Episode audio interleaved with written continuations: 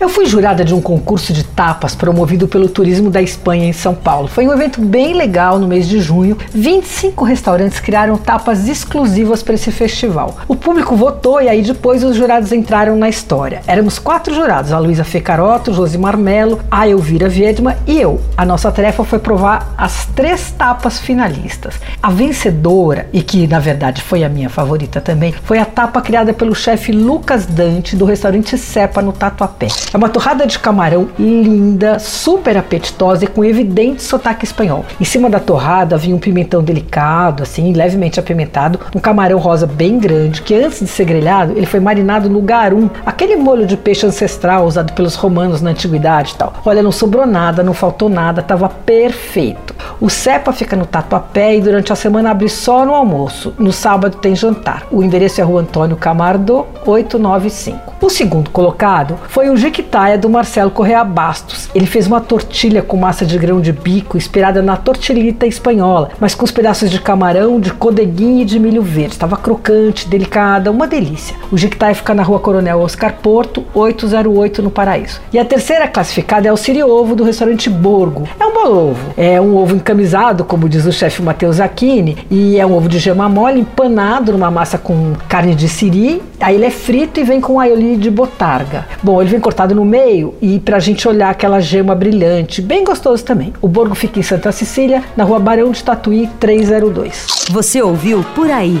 Dicas para comer bem com Patrícia Ferraz.